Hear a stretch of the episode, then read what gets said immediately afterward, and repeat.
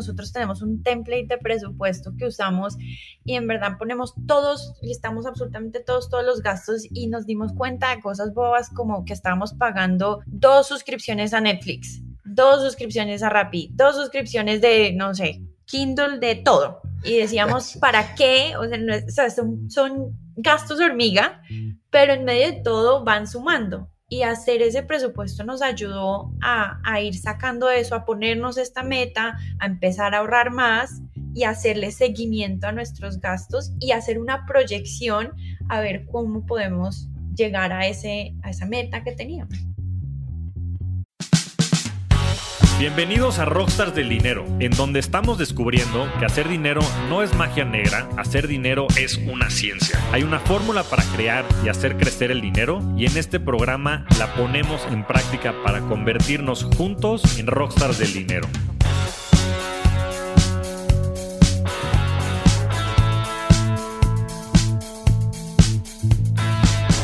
Tuve la oportunidad de conversar con Carolina Pineda y Juan Pablo Zuluaga fundadores de Mis Propias Finanzas y buenos amigos.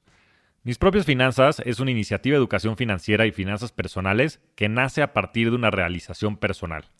Esto después de haber estudiado en universidades como Babson y MIT, que les hizo ver que nunca les enseñaron cómo manejar el dinero, cómo gastar, cómo ahorrar, cómo generar ingresos y cómo invertir su propio patrimonio. En este episodio hablamos sobre el emprendimiento como fuente de impacto y riqueza y el poder de la educación aplicada al mundo real a la hora de impactar las finanzas. No pierdan su tiempo, inviértalo en esta gran conversación con Caro y Juanpa. Estoy muy contento de tenerlos porque es la primera pareja que tenemos en el programa y además son muy buenos amigos de Pablo Sánchez, a quien tuvimos en el segundo capítulo de Rockstars del Dinero. Entonces, sin más, bienvenidos, Caro y Juanpa, ¿cómo están? Javi, muchas gracias por la invitación. Estamos muy bien, muy contentos de estar acá y poder estar acá platicando contigo. Javi, muchas gracias. Sí, felices, súper honrados y bueno, ojalá tengamos una charla muy amena. Además, también son colombianos, que eso me entusiasma muchísimo, porque la audiencia también de Rockstars del Dinero está creciendo y, y queremos cubrir toda Latinoamérica, todo Hispanoamérica. Entonces es padrísimo también tener nuevas comunidades y gente de por allá pero también ellos ayudan a mucha gente de todas las regiones este, de habla hispana, entonces muy, muy contentos de tenerlos en el programa. Y quería empezar, eh, Caro y Juanpa, porque nos contaron un poquito su historia de vida, porque los dos estudiaban en, en, Boston, ¿no? En MIT y en Barson, respectivamente. Los dos tenían carreras bastante exitosas profesionalmente y de repente decidieron crear mis propias finanzas. Entonces me gustaría que nos cuenten un poco esa historia, que creo que es única. Sí, mira, la verdad es que nosotros, hay que decirlo, hemos tenido el privilegio de, tener muy buena educación. Fuimos a un, buen colegio en Colombia, yo hice el pregrado en, Estados Unidos también, en Washington. Eh, Caro es la inteligente de la casa, ella es ingeniera de la Universidad de los Andes, fue a MIT, hizo su MBA. Yo estudié en Babson, una universidad enfocada en, emprendimiento. Y la verdad es que, pues sí, tuvimos el privilegio de, de tener muy buena educación pero siempre Javi nos quedó como el sinsabor de nunca haber recibido educación en finanzas personales y en inversiones. Nosotros nos casamos y éramos un desastre para manejar eh, el dinero, hay que decirlo así de claro.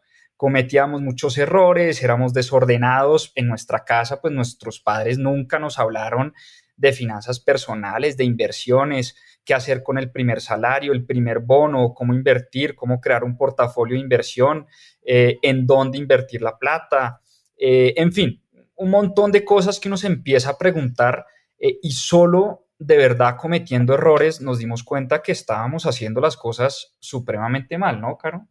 Sí, la verdad, nosotros desde el 2014 que nos fuimos a estudiar, Juanpa, en realidad fue Juanpa el que empezó a leer un montón de este tema, empezó a leerse mil libros, a ir, a mil conferencias, cursos, y empezó como a, como a hablarme de cosas que, que iban muy en contra de lo que yo anteriormente pensaba sobre inversiones y sobre las finanzas personales. Y como que ahí empezó, sembró como esa semillita, esa curiosidad intelectual y digamos que, como dice Juanpa, nos equivocamos mil veces. Yo salí de la universidad y entré a trabajar en Falabella, que es una, una tienda, pues una, una, empresa gigante en Latinoamérica, creo que de hecho está en, en México también. Y entré como compradora de deportes, después ascendí a gerente de e-commerce y tenía mi carrera muy establecida, feliz, segura, con mi sueldito todos los meses. Y digamos que este proyecto lo arrancamos como sin ánimo de, de, volverlo como, como empresa, como es ahorita, sino un poco más como compartiendo todo eso que nosotros nunca aprendimos en ninguna parte. Y me empecé a dar cuenta que, que me emocionaba mucho más esto que el trabajo que yo estaba haciendo. Como que el impacto que yo estaba generando compartiendo lo que Juanpa y yo empezamos a aprender me, me llenaba mucho más. Entonces, y Juanpa llevaba como un año diciéndome o dos años diciéndome que renunciara y me dedicara a mis propias finanzas. Y la verdad, yo soy más como gallina, no sé si usan esa expresión en México, pero yo era gallina. Y me demoré dos años, dos años en lograrlo, en lograr tomar la decisión, pero pues acá estoy y feliz, de verdad, amo mi trabajo y, estoy feliz del impacto que estamos teniendo. Casi no la convenzo, Javi. fue un, tema duro. Pero no, fue, fue un proceso muy bonito porque, como dice Caro, empezamos a darnos cuenta de, del impacto que tenía pues lo que compartíamos, los videos, las, los newsletters que escribíamos.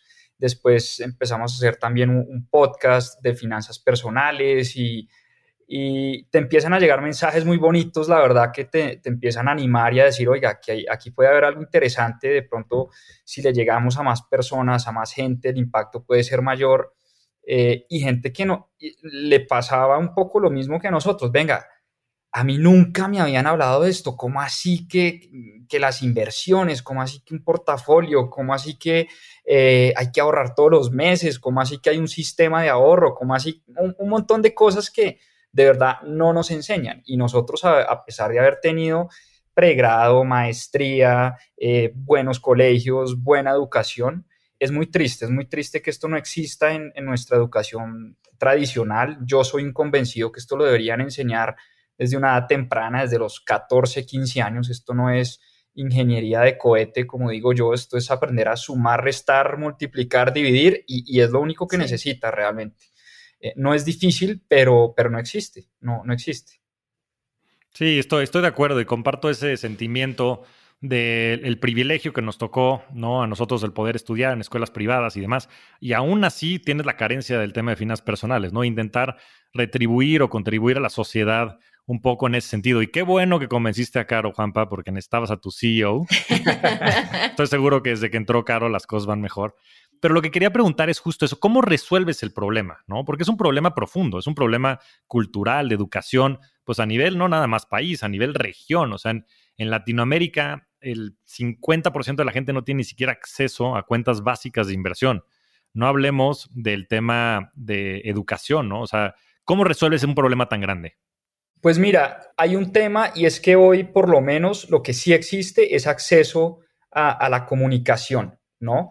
Eh, es acceso a un celular. Por lo menos la gente, si no tiene cuenta de banco, tiene un celular. Eso ya está comprobado que en, Latinoamérica, por lo menos la gente tiene una cuenta de Instagram, de Facebook y de YouTube, ¿sí? Lo que necesitamos lograr es captar la atención y hacer entenderle a la gente que es un tema importante, que es un tema transformador, que es un tema que te puede cambiar la vida. Literalmente cuando digo cambiar la vida es que a nosotros nos cambió la vida cuando empezamos a ordenar las finanzas, a ahorrar todos los meses, a controlar los gastos, a hacer un presupuesto. Son cosas sencillas, Javi, son cosas, son pequeños hábitos, pequeñas cositas que te vas dando cuenta que, uy, pucha, me está quedando flujo de caja libre al final de mes. Y ya después, en la medida en que empiezas a, a liberar caja, a liberar capital, ya empiezas a pensar, ok, ¿qué hago con este capital adicional que antes no tenía?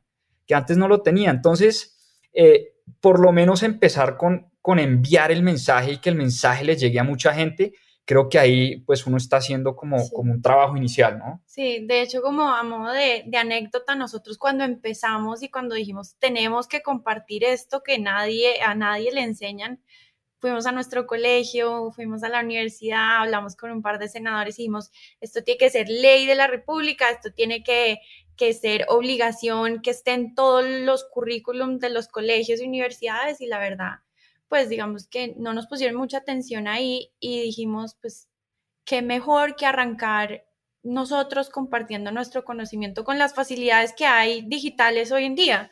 Entonces abrimos una cuenta en Instagram y empezamos a, compartir todo nuestro conocimiento y digamos que gracias a estas herramientas es que hemos logrado llegarle a mucha más gente y lo que dice Juanpa, la idea es como poder tener un alcance muchísimo más amplio para que la gente empiece a, a entender que esto no es, como dice Juanpa, ingeniería de cohete, esto es fácil, es simplemente mira, es, lo necesitas para tu vida porque nadie es ajeno a esto, todo el mundo necesita, hayas estudiado medicina, derecho, ingeniería, lo que sea, eh, lo necesitas en tu vida y no es difícil de conseguir.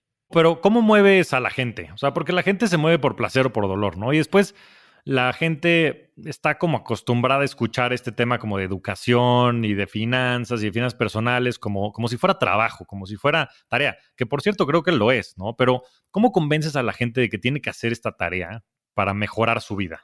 Algo muy importante es que lo que nosotros tratamos de compartir, primero, desde la experiencia personal, tratamos de compartir pequeñas victorias tempranas que la gente lo sienta muy cercano, que sienta que, oiga, yo también en algún momento, te voy a dar cualquier ejemplo, quise comprar un, apartamento y no sabía si la mejor decisión era comprar o no. Entonces, poner a, a, pensar y a reflexionar a la gente en decisiones del día a día de manera muy aterrizada y tratar de que esas personas vean, así sean pequeñas transformaciones, pero lo que llamamos los, los early wins, las victorias tempranas porque en la medida en que tú empiezas a ver, que empiezas a tener una victoria temprana, pues empiezas, como tú decías, a sentir ese placer. Y ese placer te lleva a la acción. Y en la medida en que tomas más acción, ves más resultados y ves más resultados y te motivas más. Es un poco como uno siempre pone eh, el, el, paralelo con, no sé, hacer ejercicio, que también para mucha gente es duro y levantarse temprano y todo, pero en la medida en que te empiezas a levantar temprano y empiezas a hacer ejercicio una mañana y te empiezas a sentir mejor, al otro día lo quieres hacer porque te sentiste bien el día anterior. Y así sucesivamente vas logrando como un momentum y una inercia donde ya, te soy sincero, hoy para nosotros esto es cuasi, cuasi adicción. Hoy todo el día queremos es invertir, ganar más, ahorrar más, porque se vuelve un juego y es un juego divertido y es un juego pues chévere de jugar. Sí, yo creo que también depende de la persona, lo mueve el placer o el dolor, ¿no? Hace poco yo estaba leyendo que casi el 60% de las personas que económicamente están activas en Colombia sufren de estrés financiero. Y nosotros les decimos y les damos las herramientas prácticas para salir de ese estrés financiero. Entonces, un poco quiero salir de ese dolor que me pone a pensar 24 horas al día en, este tema financiero y darles esas herramientas para que puedan salirse de ahí. Y ya después, como dice Juanpa, yo creo que ya se vuelve un tema de placer y uno termina volviéndose adicto a invertir. No, pues qué, qué bien, qué bien el, el, volverse adicto a ser bueno en las finanzas, ¿no? Y invertir y ahorrar. Pero a ver, cuéntenme alguna historia real de ustedes en donde se haya puesto esto en práctica. Una historia que puedan compartir hay varias, pero una que le pega a todo el mundo, el tema del ahorro. ¿Por qué nos cuesta tanto a los seres humanos ahorrar? Eso es parte de nuestra naturaleza humana, la inmediatez, ¿no? El gasto inmediato. Apenas te llega el salario, tú quieres disfrutártelo, ir a tomarte unas cervezas con tus amigos, eh, comprar cosas, comprar ropa, comprarte, no sé, el iPhone, los AirPods, qué sé yo. Entonces, ahorrar es muy difícil porque tú estás sacrificando placer de largo plazo por placer inmediato. Eso es algo que nos cuesta mucho a, los seres humanos, a nosotros nos cuesta mucho ahorrar. O sea, no porque leamos de finanzas, entonces qué delicia ahorrar todos los meses. Quisiéramos gastar en vez de ahorrar. Pero como, como entendimos que el ahorro es importante, dijimos, dijimos, oiga, hay que, hay que ponerle como una trampita eh, a la psicología humana y hay que automatizar esto. Casi que sin darnos cuenta, lo que nosotros hicimos fue independizar nuestras cuentas, flaco. Entonces, nosotros tenemos una fiducuenta, una fiducia, un producto, digamos, muy conservador, muy tranquilito, eh, cero especulativo, y tenemos una cuenta de ahorros donde nos pagan el salario, donde recibimos los ingresos del mismo banco. Y lo que hacemos es, usando tecnología, usando la sucursal virtual del banco, le decimos al banco, mire, por favor, sin que yo me dé cuenta, porque me la voy a gastar, el primero de cada mes, cuando yo reciba eh, mis ingresos, páseme de la cuenta de ahorros a la fidu cuenta, páseme X cantidad de dinero antes de que yo me lo gaste. Entonces, de esa manera implementamos el famoso dicho en finanzas personales de págate a ti primero, ¿no? Págate a ti primero ese salario. En otras palabras, es yo estoy ahorrando antes de gastar. Entonces, una vez garantizo ese ahorro, ahí sí empiezo a gastar, pago el arriendo, pago la comida, pago el jardín de mis hijos, pago todo. Eh, y si al final de mes me queda un cachito adicional, lo vuelvo y lo mando a la fidu cuenta, que es lo que llamamos el ahorro residual. ¿no? Porque uno siempre dice, voy a gastar y lo que me queda al final de mes lo ahorro. Eso es carreta o paja, como decimos acá en Colombia. Eh, eso no pasa nunca, ¿no?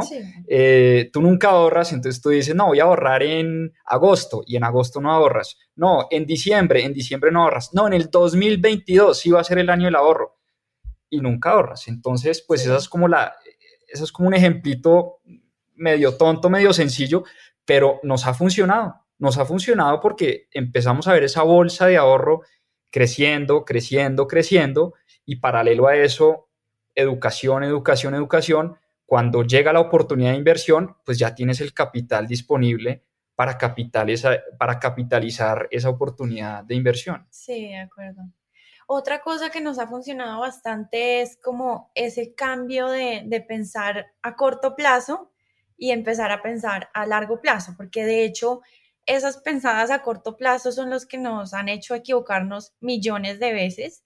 Nosotros, nuestra, una de nuestras primeras inversiones inmobiliarias fue, compramos un apartamento en Barranquilla y primero, lo primero que hicimos fue ir a cualquier banco, al banco que me quedaba en la esquina, al banco que Juanpa tenía, a pedir el crédito. Nunca ni siquiera miramos si nos daban un crédito más barato por otro lado, no comparamos tasas, sino el banco nos dijo esto es, ok, hágale y, tomamos ese crédito. Y compramos el apartamento cuando nos empezó a llegar, cuando ya nos, tocó empezar a pagar las cuotas mensuales del crédito, yo empecé, Juanpa, arrienda ese apartamento ya, arriéndalo ya, pasó un mes, nada, arriéndalo ya, pasaron dos meses y yo fue, pucha, no, ¿qué es esto? ¿En qué nos metimos? Dios mío, y yo estaba pensando literal en el flujo de caja del mes. O sea, antes me gastaba tanto, ahora me estoy gastando tanto más. Dios mío, y ya voy dos meses así, dos meses, es una inversión inmobiliaria, hazme el favor. Y entonces, ya cuando yo entré en pánico, como a los seis meses, logramos venderlo y lo vendí, porque yo le dije, esta vaina no se va a arrendar, vendámosla ya. No, que seis me pasaron tres meses, sí. Hazme el favor. Lo vendimos y no le ganamos absolutamente nada, yo creo que hasta le perdimos un poquito y, y nos dimos cuenta la importancia de, manejar las emociones en las inversiones y de tener ese pensamiento a largo plazo, porque cuando pensamos a largo plazo, ya los flujos o las, fluctuaciones de una acción si estás comprando o la volatilidad de lo que sea, no te va a afectar tanto la mente y no vas a tomar decisiones con base en tus emociones, sino en la razón y ya como con un objetivo en mente. No, no, de acuerdo. Qué, interesante todos estos conceptos que manejan, porque como bien dices, Caro, yo creo que es más importante en las finanzas cómo te comportas o cómo manejas tus emociones, que inclusive la parte como sofisticada de las finanzas, ¿no? La parte como matemática o sofisticada. Yo creo que esa termina pasando a, términos secundarios.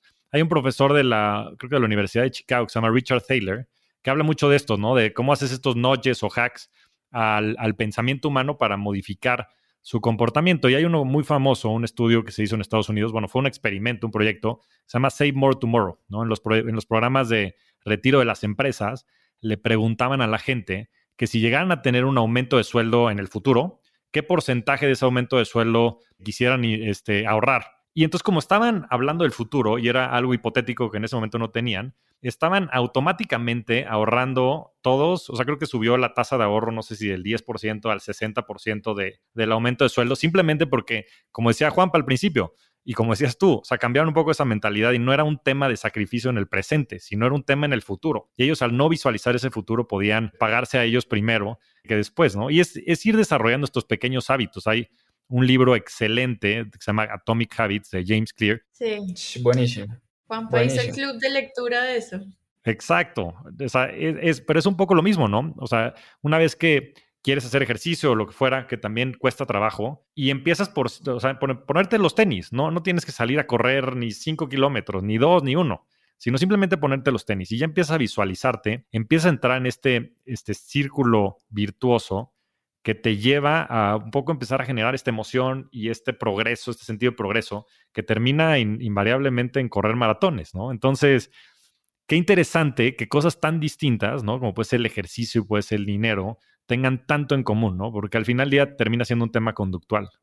Así es. Mira, y aprovecho eh, el espacio para una pequeña cuña. Tal vez el capítulo que más me gusta de Rockstars del Dinero es el de Pablo Sánchez, nuestro gran amigo, porque Pablo nos ha enseñado, Pablo ha sido nuestro profesor de psicología del dinero, de verdad. Él es, él es, él es la persona que nos ha hablado del tema y nos dice, mire, la mecánica cualquiera la aprende, eso es el 20%. El 80% es lo que está acá arriba en su cabeza. ¿Cómo se maneja usted cuando, no sé, está enfrente de un computador y su acción empieza a caer?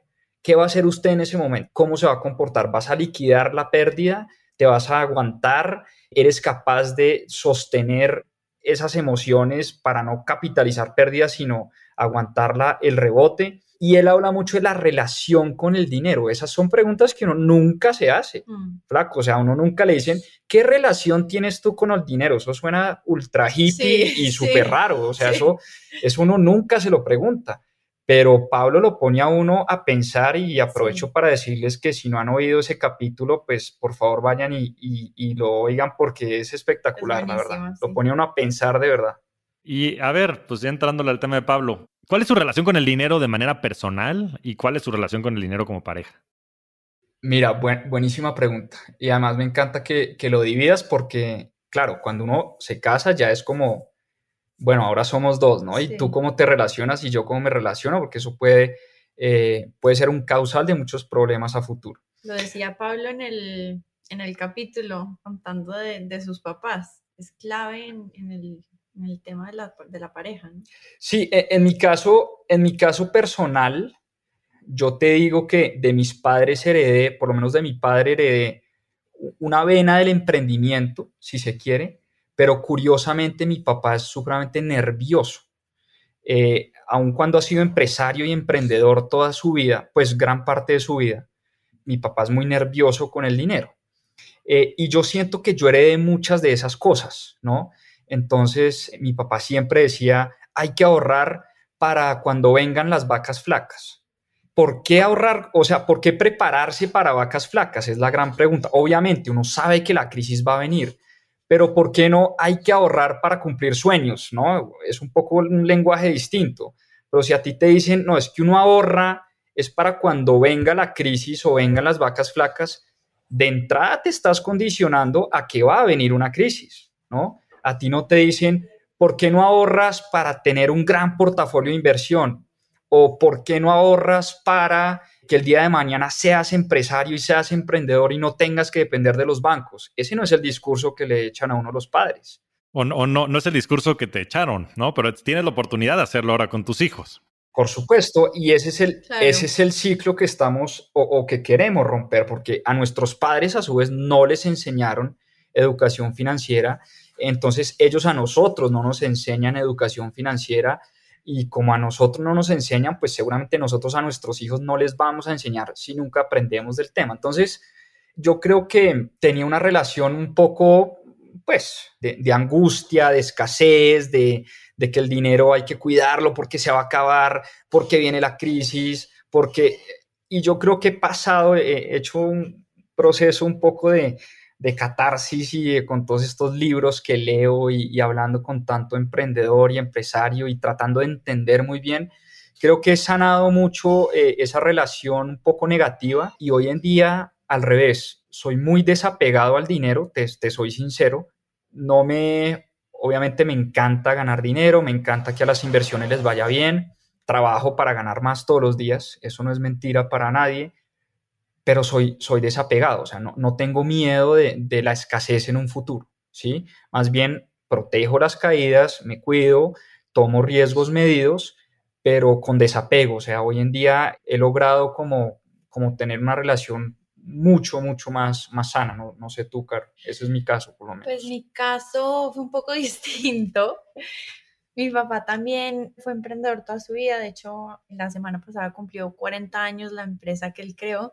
Pero mis papás, pues mis papás a nosotros nunca nos hablaban de, del dinero. Afortunadamente nunca nos hizo falta nada en la vida, pero jamás nos decían ahorren, jamás nos decían, no sé, nos daban la mesada y no nos decían ahorren, sino gástensela. Como que nunca íbamos a un restaurante y, y decían, cuiden lo que van a pedir, nunca nos enseñaron a mirar no sé, el cuánto te costaba el plato en la comida, como que éramos tan indiferentes con el dinero porque como que nunca se hablaba del tema y nunca, o sea, completamente indiferentes, yo creo. Como que nunca sentimos que iba a hacer falta, afortunadamente nunca sentimos que iba a hacer falta. De hecho, cuando Juanpa y yo pues nos casamos, nos fuimos y a mí, o sea, yo creo que ni pensé con qué íbamos a vivir.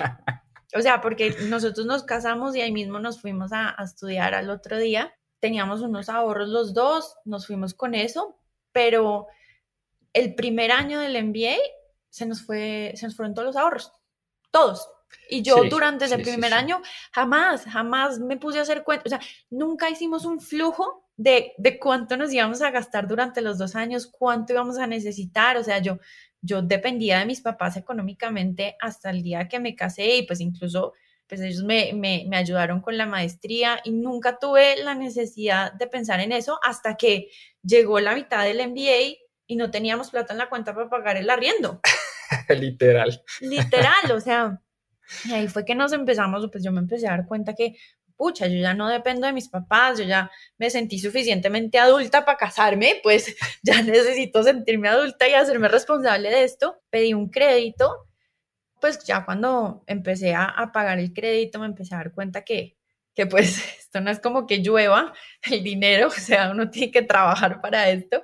En ningún momento creo que desarrollé una, una mala relación con el dinero. Yo creo que también soy muy desapegada como en el sentido que no me da miedo. Creo que, no es que no me dé miedo, creo que estoy preparada en caso de que haya algún evento extremo, pues, que me ponga en aprietos. No, pues qué, interesante, ¿no? Porque pues eso define mucho de su comportamiento y como decías, pues eh, la, indiferencia o el apego o el desapego no es que estén bien o estén mal, simplemente son ciertas características pues de un comportamiento que tienes ante, ante este concepto del dinero que termina siendo tan trascendental en nuestras vidas.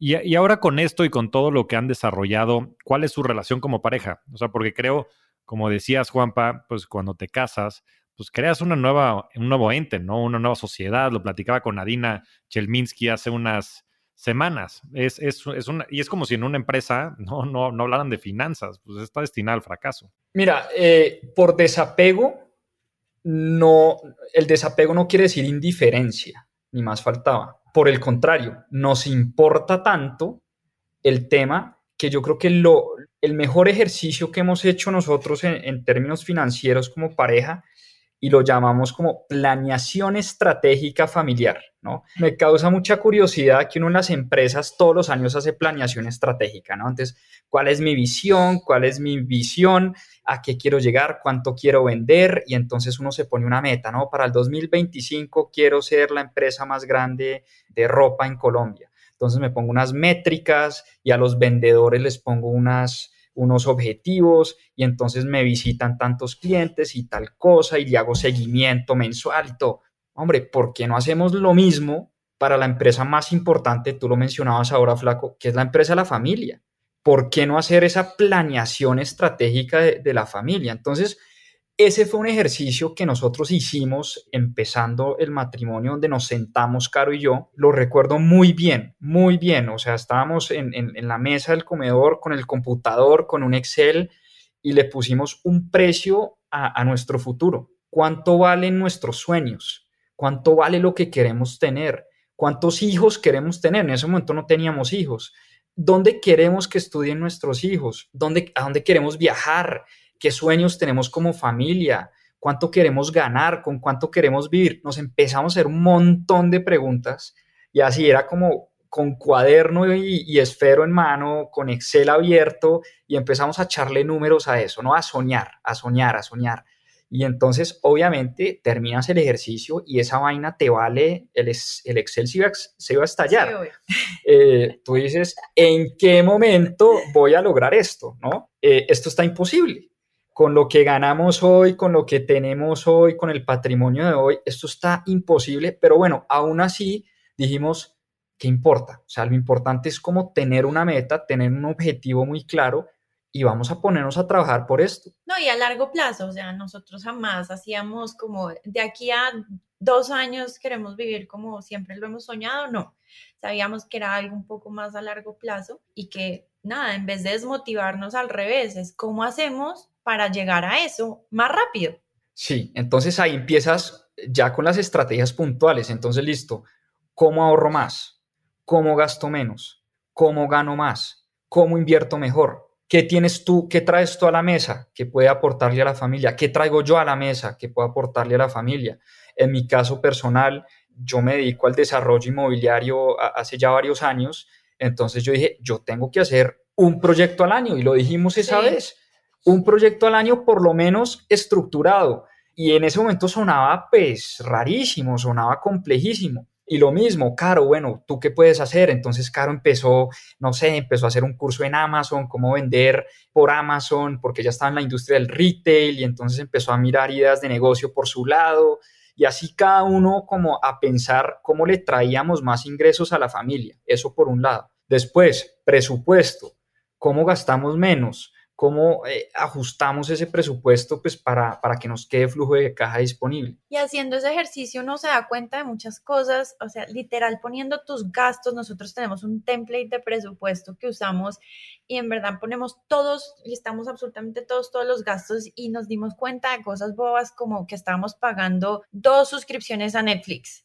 dos suscripciones a Rappi, dos suscripciones de, no sé, Kindle, de todo y decíamos, ¿para qué? O sea, son, gastos hormiga, pero en medio de todo van sumando. Y hacer ese presupuesto nos ayudó a, a, ir sacando eso, a ponernos esta meta, a empezar a ahorrar más y hacerle seguimiento a nuestros gastos y hacer una proyección a ver cómo podemos llegar a, ese, a esa meta que teníamos. sí, y, y, lo, y, y por último, pues el tema de las inversiones se nos convirtió e, en una obsesión. Entonces, cada uno por su lado todo el tiempo está investigando oportunidades de inversión, las discutimos, las debatimos, evaluamos ideas, Yo evaluamos freno negocios. A Juanpa porque él empieza como un loco. all in Bitcoin. All in Bitcoin. Y all in Ethereum. Y all in Ethereum. ya, ya, me cambió, all in Ethereum. Sí, Caro es mucho más aterrizada. Siempre hay que tener balance, eso sin duda. No, pero la parte de las inversiones es fundamental. Yo siempre he creído que la única manera realista de lograr lo imposible es invirtiendo, ¿no? Cuando te das cuenta del efecto del interés compuesto en el tiempo, pues es que es impresionante, ¿no? Y empieza lento, ¿no? Porque al, 10% de tu dinero invirtiendo el capital, duplicas el dinero en 7 años, no en 10, en 7, por, porque cada año vas acumulando un poco más. Pero después cuando vuelves a duplicar, pasas de 100 a 200 y después de 200 a 400, a 800, 1600, 3200, 6400, 12800. O sea, es impresionante la pendiente, ¿no? Warren Buffett eh, siempre ha dicho que es la persona más rica y va a ser la persona más rica del mundo porque es la más longeva, ¿no? Porque fue el que, el que supiera más, ¿no? Entonces, qué increíble concepto este que tienen de llegar a este número, ¿no? A este número de su visión final y construir detrás de él. Y, ahí quiero empezar, digo, ya lo han estado tocando a lo largo del programa. Lo primero es, me encantaría que toda la gente que escuche este podcast lo siga en redes sociales, mis propias finanzas, arroba mis propias finanzas, sobre todo en Instagram, bueno, ahí lo sigo yo, me parece extraordinario todo el contenido que publican. Y tienen varios cursos y tienen su, metodología y, y ciertas cosas. Entonces, lo que me gustaría es que nos platiquen de mis propias finanzas. ¿Qué es? ¿Cómo es? ¿Cómo puede la gente contactarlos? ¿Qué programas tienen?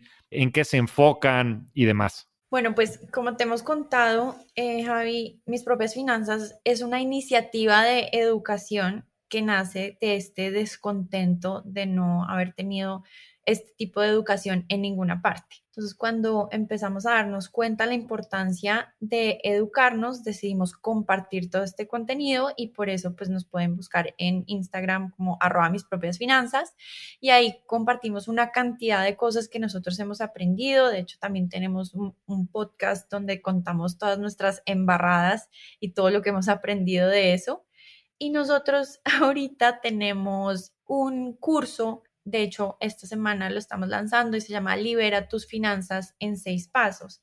Y lo que queremos enseñar en este curso es, muchas veces la gente quiere empezar a invertir mañana. Cuando tú le empiezas a sembrar esta semillita, esta curiosidad por el tema, dicen, listo, dígame ya dónde pongo el dinero. Dígame en qué invierto, dígame qué acción, dígame cuánto meto en Bitcoin sin entender, primero sin organizar como sus finanzas y segundo sin entender en dónde está invirtiendo. Entonces, este curso que sacamos es para enseñarle a la gente cómo empezar de cero, cómo organizar las casas, cómo aprender a ahorrar más. Damos, estrategias súper prácticas de, de, ahorro, de mejorar las tasas de crédito, de mm, generación de ingresos. Todo esto con el fin de liberar capital para poder empezar a armar tu portafolio de acuerdo a tu perfil y empezar a invertir. Entonces, ese es, uno de los que tenemos ahorita. Sí, e, es, muy, es un cursito muy práctico y es un método probado, Javi, porque lo hemos probado con más de 500 alumnos que hemos tenido en mis propias finanzas. O sea, tenemos resultados de gente que empieza a aplicar este método y es un método muy sencillo y probado por nosotros. Como te digo, es el método que nosotros en nuestra casa aplicamos. Y entonces empezamos con Primero, psicología del dinero, después ponernos una meta, ese plan, ¿no? Esa famosa planeación estratégica y para dónde vamos. Y ya después empezamos con, con la carpintería, ¿no? El ahorro, el gasto, los ingresos, renegociación de las tasas con los bancos, ahorrar en seguros, eh, bueno, un montón de técnicas y estrategias muy puntuales para finalmente entender un poco tu perfil de riesgo, tu perfil como inversionista y cómo puedes tú, de acuerdo a ese perfil, empezar a pensar, hacer tus primeras inversiones y, como se dice, mojarse y poner un pie en este mundo fascinante de las inversiones y, tirarse al agua y bueno, meterse, meterse en esto, en este cuento. Pero primero, antes de invertir, tienes que organizar tu casa, tienes que organizar las finanzas, porque pues uno no puede caminar sin aprender a gatear, ¿no? Es un poco la analogía que, que usamos.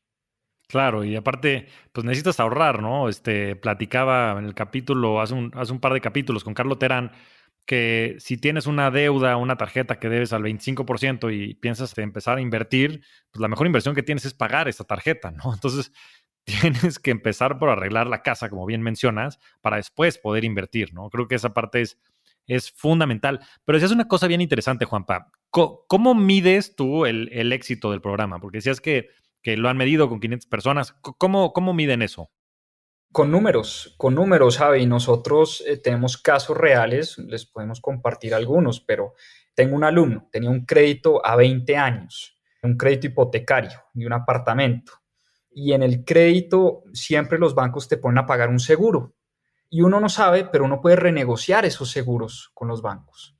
Le contamos cómo hacerlo, renegoció su seguro y empezó a pagar cerca de 250 o 300 dólares menos todos los meses, solo en el seguro, solo en el seguro. Entonces, si haces la cuenta, 300 dólares a 20 años, eso le daba como 25 mil dólares. Era una cosa de no creer, ¿no? Era una cosa de no creer. Obviamente, pues ese es un caso importante porque su crédito era grande pero así, así con todos. También medimos cuánta gente está liberando caja todos los meses, cuántas personas están ahorrando y qué porcentaje de sus ingresos. Entonces al principio no, 0%. Y después lo vamos midiendo al cabo de un mes, dos meses, eso se te sube al 6, 7, ya, ya hay gente que empieza a llegar al 10%, 20% de sus ingresos. Entonces empezamos a ver con números y, con, casos reales cómo esto funciona la renegociación de la deuda es algo que la gente no tiene en la cabeza. Mucha gente piensa que ya, pues este es el, como te contaba cuando compramos el apartamento, este fue el crédito que me dieron, listo, suerte. Uno no sabe que no puede realmente poner a, a, competir los bancos y ver cuál es la tasa que más te conviene. Cuando tú eres buena paga, cuando tienes buena historia crediticia, tú puedes llegar a otro banco y decir, cómpreme esta cartera y le bajas un, tenemos gente que le ha bajado dos puntos porcentuales a su tasa de crédito. Y eso, dos puntos porcentuales en una, en una tasa es ridículamente alto. A nosotros nos pasó con, con el crédito que pedimos para terminar nuestro último año de, de MBA y nos pasó, lo renegociamos y, y, logramos bajar como de, no me acuerdo bien, de del 12 al 8, sí. Del 12 al 8. al año. Porque, Javi, hay una cosa y es que la gente cree que el tema de los bancos centrales y la macroeconomía, eso es algo por allá externo y que no me pega, ¿no? Pero no hay que ser economista, no hay que ser financiero pero por lo menos sí hay que entender que cuando el banco está bajando la tasa, eso para mí es una oportunidad de, llamar, porque esa tasa que, baja el, que baja el Banco Central de México, el Banco de la República de Colombia, la Reserva Federal en Estados Unidos, esas tasas eventualmente le pegan a los bancos comerciales. Entonces, pues cuando empiezan a bajar las tasas, eso es un momento para disparar las alarmas y decir, voy a llamar a mi comercial del banco a decirle qué tiene para ofrecerme, porque todo se pone más barato, el crédito se pone más barato.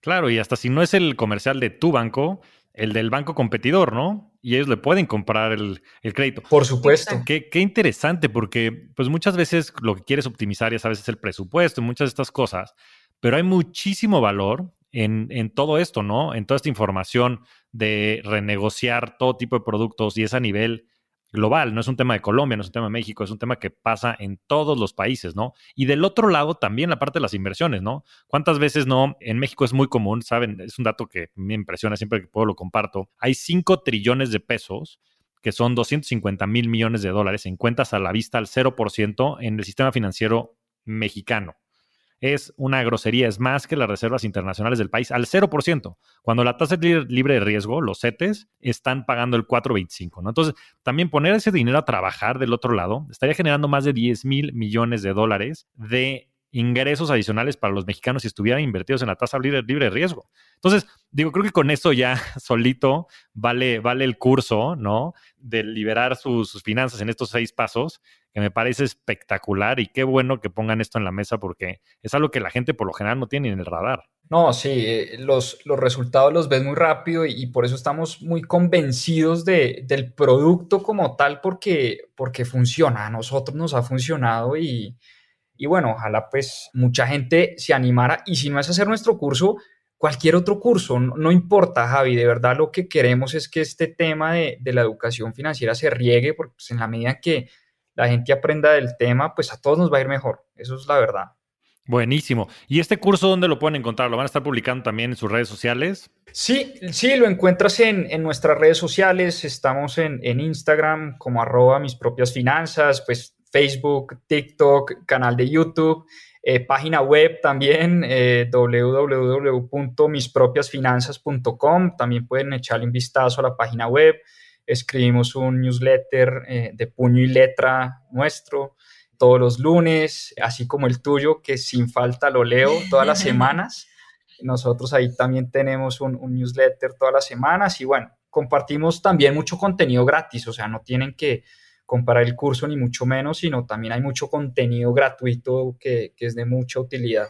Lo otro es que hemos generado una comunidad súper importante. Nosotros en mayo eh, lanzamos nuestro producto estrella que se llama De Cero Inversionista Élite y es muy chévere porque arranca como con estos seis pasos que te estoy contando y después ya nos metemos en el tema de inversiones en bolsa, inversiones en finca raíz, en criptomonedas y en activos alternativos, hablamos de crowdfunding, de, venture capital, todos estos, estos temas de inversión y generamos una comunidad élite. En realidad para este curso hay que, hay que aplicar, pero vale completamente la pena. Es una comunidad que entre ellas se apoya. Llevamos expertos casi todas las semanas durante tres meses, acompañamos a la gente durante todo el proceso y de, ahí se han generado muchas oportunidades de inversión. Nosotros cuando vemos una buena oportunidad a nuestros miembros del grupo élite les mostramos que eso existe y, ya muchos han invertido en lo que nosotros hemos, hemos ahí propuesto, puesto sobre la mesa. Porque dentro del mismo grupo tienes expertos en ganadería, energía solar, criptomonedas, finca raíz, venture capital. Entonces, es el mismo grupo el que se encarga de alimentar a la comunidad. Entonces, todo el tiempo estamos analizando oportunidades de inversión y lo que le damos a la gente es las herramientas para que puedan analizar las oportunidades. Y ya las personas quedan con las herramientas que les permiten tomar esas decisiones, porque el portafolio de todas las familias es distinto y no todos los portafolios tienen que ser iguales y yo tengo que invertir en lo que más me siento cómodo y en lo que más sé y de pronto en lo que más me gusta, en lo que más le puedo meter tiempo. Entonces, como que es un abanico de muchas posibilidades y ya tú tomas la decisión que, que más te convenga, ¿no? Excelente. La verdad es que creo que esa parte de, de justo cómo llegar a ser inversionista y como dicen, inversionista de élite. Y esto no quiere decir que tengas que ser ni muy arriesgado, ni mucho menos. Todo esto se adapta a los distintos perfiles de inversión, pero es sí explorar todas las posibilidades que existen. Porque pues toda esta parte, pues desde inversiones en bolsa hasta venture capital, bienes raíces, mismo criptomonedas, pues tienen como muchos tabúes alrededor, ¿no? Y a veces está hasta como satanizado de que pareciera que son apuestas y, la verdad es que lo que la gente está perdiendo es la posibilidad de crecer su dinero de manera mucho más acelerada, ¿no? Con pues, probablemente la volatilidad y, y, lo que tú digas, pero en el tiempo han demostrado ser los mayores generadores de riqueza, ¿no? Entonces, qué bueno que tengan eso y sobre todo un grupo tan variado que pueda compartir de tantos temas. Ahora, ya se nos está acabando el tiempo. Me encantaría, nos podemos quedar aquí horas platicando. Pero quiero terminar con una serie de preguntas rápidas que me den lo primero que les venga a la mente para tener también esa, información aquí disponible para toda la audiencia. Y la primera pregunta, a ver si me lo responde cada uno, lo primero que les venga a la mente es, ¿cuál ha sido su mayor aprendizaje financiero? Yo creo que es que esto no es ingeniería de cohete y que el tema de las emociones es lo más importante y lo que uno tiene que aprender a dominar para poder ser exitoso como inversionista. Ya se la robaste a Juanpa. Ya, sí. no, tú ahora lo mencionaste, cuando uno realmente entiende el concepto de, pues, del valor del dinero en el tiempo, ¿no? Del interés compuesto. Tú has hablado mucho de esto en tu podcast, Flaco, pero es que vale la pena decirlo una y otra vez, porque es una magia, como decía Albert Einstein, ¿no? Es, es la octava maravilla del mundo. Cuando uno se da cuenta que el dinero puede trabajar para uno y no uno necesariamente trabajar por dinero toda la vida, yo creo que esa ha sido como una de mis mayores realizaciones financieras, porque dije, ya está, lo único que tengo que hacer es poner a trabajar el dinero. Eso, buenísima, Juanpa. Yo, yo siempre he dicho que la definición de riqueza no es un monto, no es, no la gente como que tiene un millón de lo que sea, ¿no? Y, y la realidad, creo que la mejor definición que yo he escuchado es que tu ingreso pasivo, que quiere decir el ingreso justo proveniente de todas las inversiones y demás recursos que, que, que, se generan mientras duermes sea mayor a tu gasto. Entonces ese día eres rico, porque ese día estás acumulando dinero en el tiempo. Entonces fue una excelente, excelente respuesta de los dos. Prácticas de finanzas personales. ¿Qué práctica ha sido la que más les ha dejado? O sea, una, una muy puntual que puedan decir, esta es la que yo recomendaría. Pues yo creo que lo más importante es estar todo el tiempo pensando en distintas fuentes de ingreso y no depender de una sola. Constantemente estar buscando, ya sean inversiones, ya sean otros negocios, ya sean dividendos, ya sean lo que sea, tener múltiples fuentes de ingreso. Warren Buffett tiene, no sé, 98, no sé cuántas tiene, pero eso yo creo que es lo más importante. Me encanta, me encanta esa respuesta. Eh, Flaco, yo, yo soy amante de la lectura, yo soy adicto a los libros, por eso para mí una práctica es, es eso. Se lee un libro a la semana, de hecho tenemos un club de lectura y todos los domingos, siete y media, hora Colombia, hace un club de lectura, más o menos de una hora, una hora y pico, y cuenta el resumen y su análisis de, un, de uno de los libros. Y todas las semanas se lee uno y la meta es hacerlo durante un año. 52, vamos en este momento 36. Sí, Sí, yo, yo creo mucho en, cómo estás alimentando tu mente, qué le estás metiendo a tu mente. Si a tu mente le estás metiendo todos los días a Ray Dalio, a Warren Buffett, a Paul Tudor Jones, a eh, T-Bone Pickens, a Javier Martínez Morodo, a Pablo Sánchez, a Tony Robbins, a Robert Kiyosaki, pues tu mente, eh, el input que le metes, pues va a sacar algo potente, ¿no? Entonces, para mí, para mí la lectura es un hábito espectacular. Entonces, pues sí, es uno que recomiendo 100%. Pues listo, también para los curiosos intelectuales y, los adictos a, los libros, que hay varios también de los rockstars del dinero que nos escuchan, pues ahí tienen una, una excusa más para, para seguir a mis propias finanzas.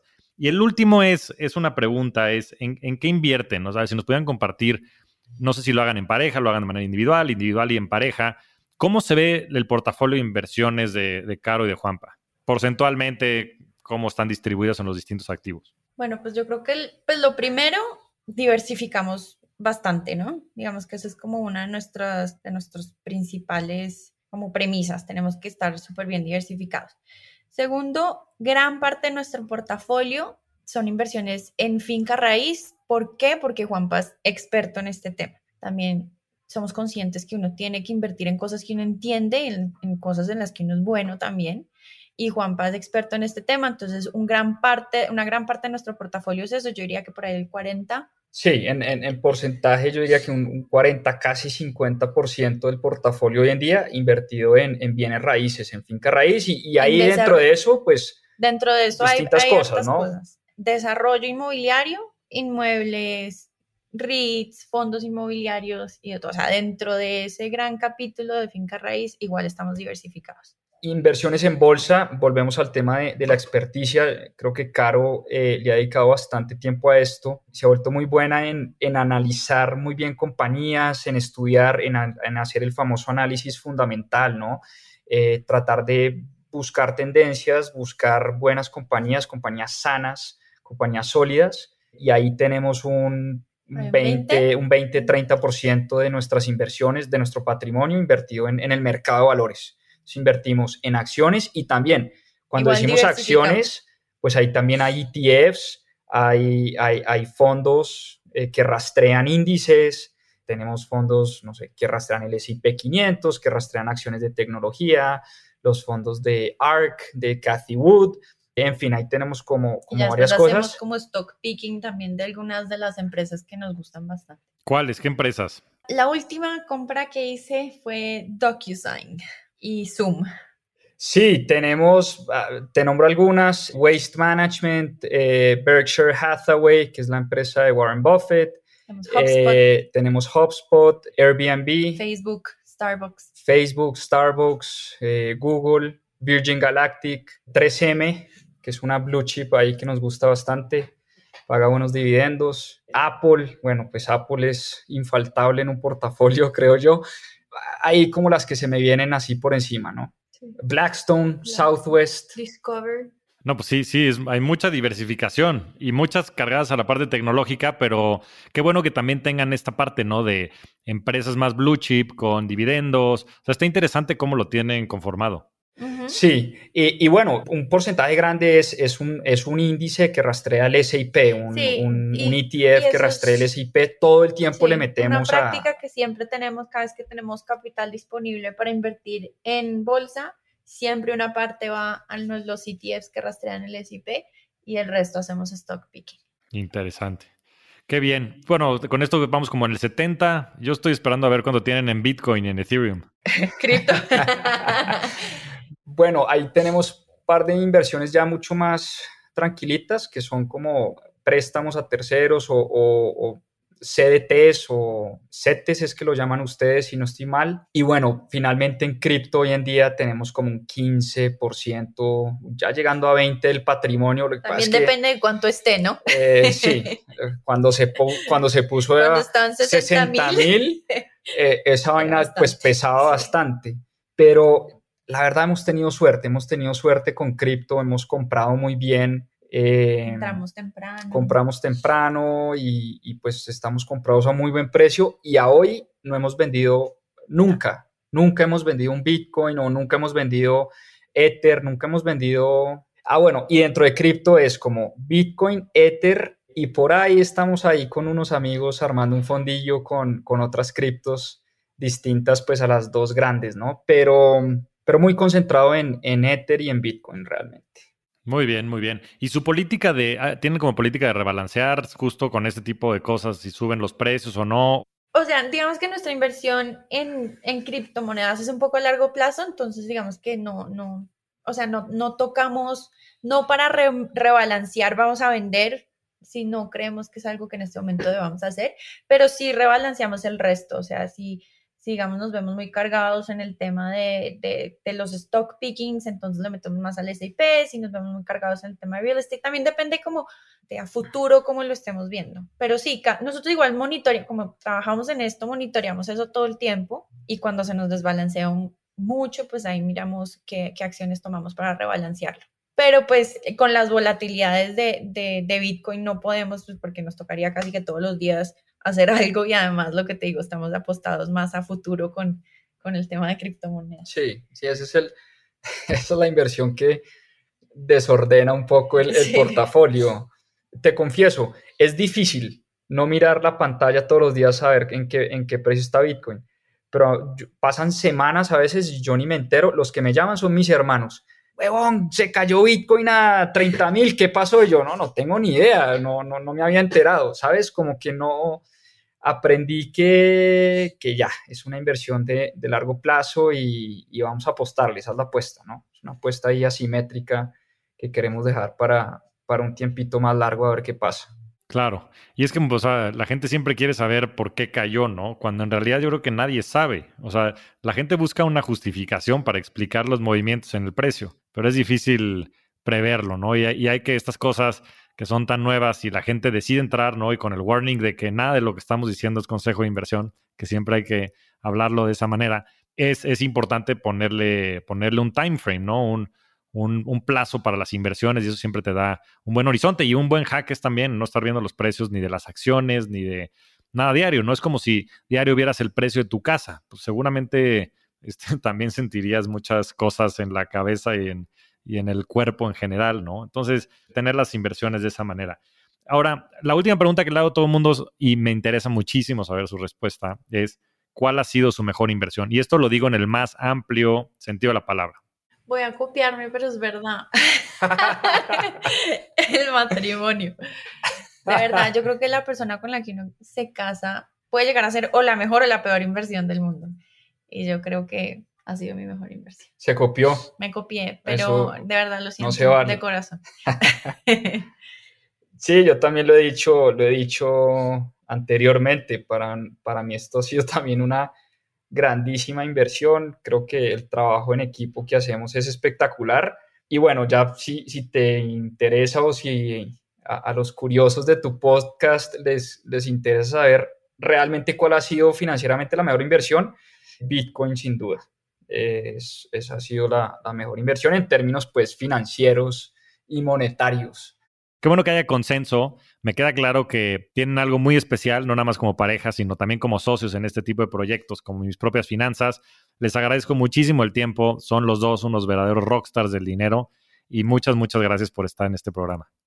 Javi, muchas gracias a ti por invitarnos. Me la gocé esta hora que nos gastamos en esto. Muy chévere. Gracias por la invitación. Se nos fue muy rápido. Muy honrados de, estar acá. Ojalá pues eh, hayamos dejado algún mensaje chévere, interesante. Y agradecerte a ti por todo lo que haces y, todo lo que estás construyendo, que nos parece espectacular. Muy chévere. Muchas gracias, Flaco. Igual, igualmente ustedes. Vamos a seguir construyendo para ayudarle a más personas a disfrutar de las finanzas, a ser rockstars del dinero y, y también de disfrutar su vida. Muchas, muchas gracias. De eso se trata. Un abrazo. Muchas gracias a todos. Nos vemos semana a semana en este espacio para convertirnos juntos en rockstars del dinero. Yo soy Javier Martínez Morodo, búscame en redes sociales como arroba Javier Morodo y suscríbete a Rockstars del Dinero en Spotify, Apple Podcast, donde sea que escuches tus programas. Agradecimientos especiales a todo el equipo de producción. Rockstars del Dinero es una producción de Sonoro.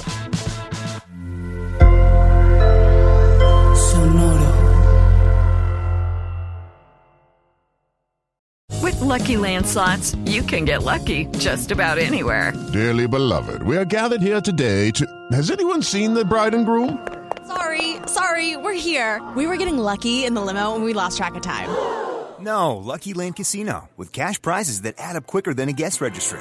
In that case, I pronounce you lucky.